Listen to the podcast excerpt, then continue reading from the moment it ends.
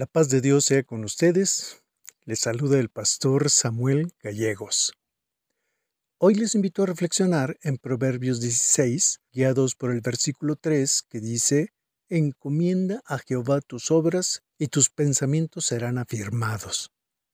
Al capítulo 16, los comentaristas suelen leerlo con los lentes de la soberanía de Dios, que es un concepto clásico de la teología, pero suelen dejar de lado la relación que el mismo proverbista establece con la soberanía del rey como gobernante y su compromiso con la justicia.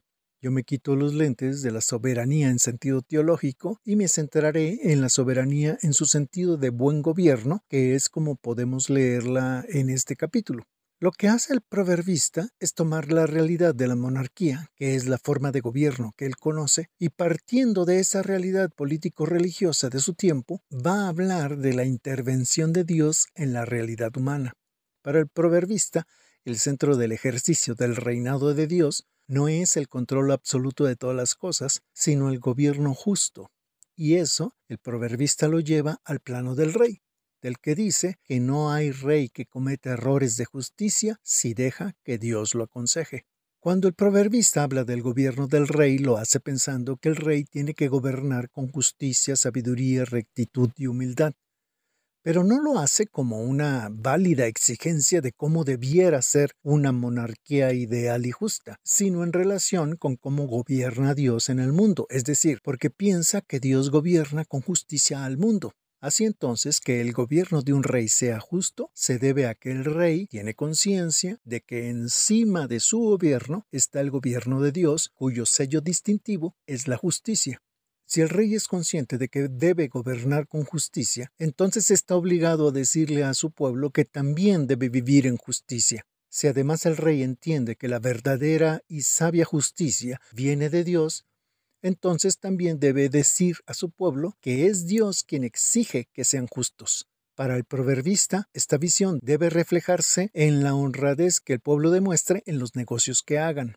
Dios quiere un gobierno justo y el rey debe buscar a Dios para que lo que él quiere sea efectivo a la luz de la sabiduría divina. La sujeción del rey a Dios debe ser con tal humildad que está dispuesto a que sean evaluadas sus acciones y sabe que el éxito de su gobierno depende del respeto que tenga al gobierno de Dios. Cuando se sujeta al gobierno de Dios sabe que puede sobrellevar, entender y resolver factores que pueden ser negativos y adaptarlos al propósito de su reinado, que es la justicia. Dice el proverbista que la aplicación de este principio puede dar una alegría profunda al rey. Incluso el que el rey esté consciente que Dios gobierna y someta su propio gobierno a la soberanía de Dios determina hasta dónde puede el rey dejarse arrastrar por el poder y buscar la impunidad o hasta dónde puede evitarse problemas si su diplomacia es eficaz, si sus planes de gobierno funcionan en la práctica o si las normas justas obran en todos los niveles de su gobierno. El rey, nos dice el proverbista, como lugarteniente de Dios, tiene el temible poder en palabra y en hecho y gobierna para la justicia y la piedad. En el antiguo Israel, la justicia, la piedad y el poder de la palabra eran inherentes a la idea del gobierno monárquico, pero no eran inherentes al rey, eran una concesión de Dios y palabra, justicia y compasión estaban bajo su gobierno. Que un gobierno sea justo, compasivo y coherente en su palabra ha sido y sigue siendo un desafío para los gobiernos actuales. Dentro de esta perspectiva, el proverbista nos da un parámetro para poder juzgar si el rey se somete al gobierno de Dios o no. Nos dice que la lista de cosas que son abominación a Dios y las cosas que Dios favorece deben ser la misma lista de las cosas que detestan los reyes y las que favorecen. Después de este tema, el proverbista habla de las bendiciones de la sabiduría, ya no como una característica del gobierno de un rey que se sujeta al gobierno de Dios, sino en un nivel más personal.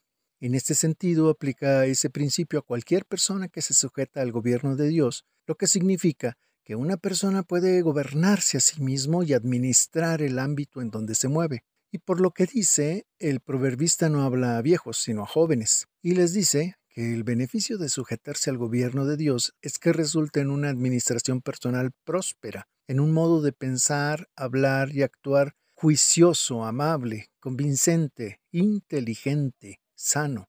Quien es soberbio y rechaza el gobierno de Dios se vuelve ingobernable e incapaz de gobernar su vida y llega a creer que las cosas necesarias llegan sin trabajo y nunca se organizará para lograr las cosas necesarias que requieren más esfuerzo.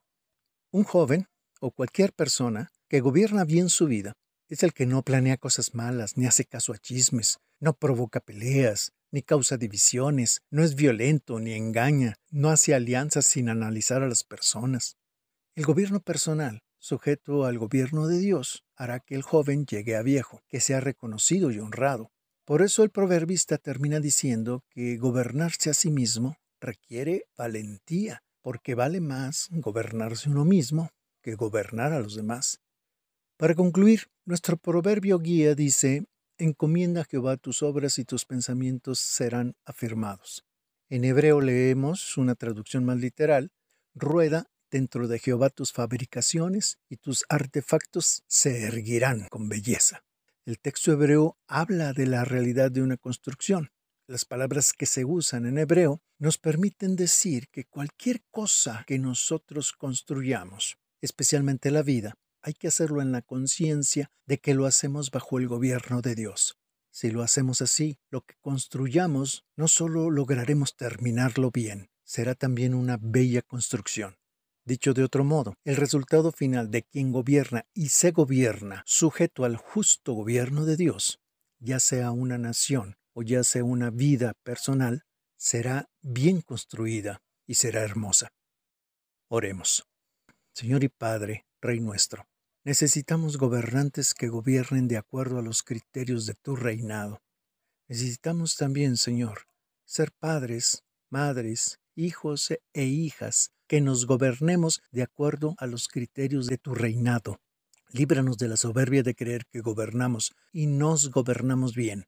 Ayúdanos a buscar administrar la vida con justicia y compasión, que son los rasgos fundamentales de tu administración eterna. Encomendamos la construcción y administración de nuestras obras a tu gobierno, que las hagamos conscientes de que el reinado es tuyo y que tú nos concedes la responsabilidad de señorear sobre tu creación, buscando gobernarla del mismo modo que tú lo haces.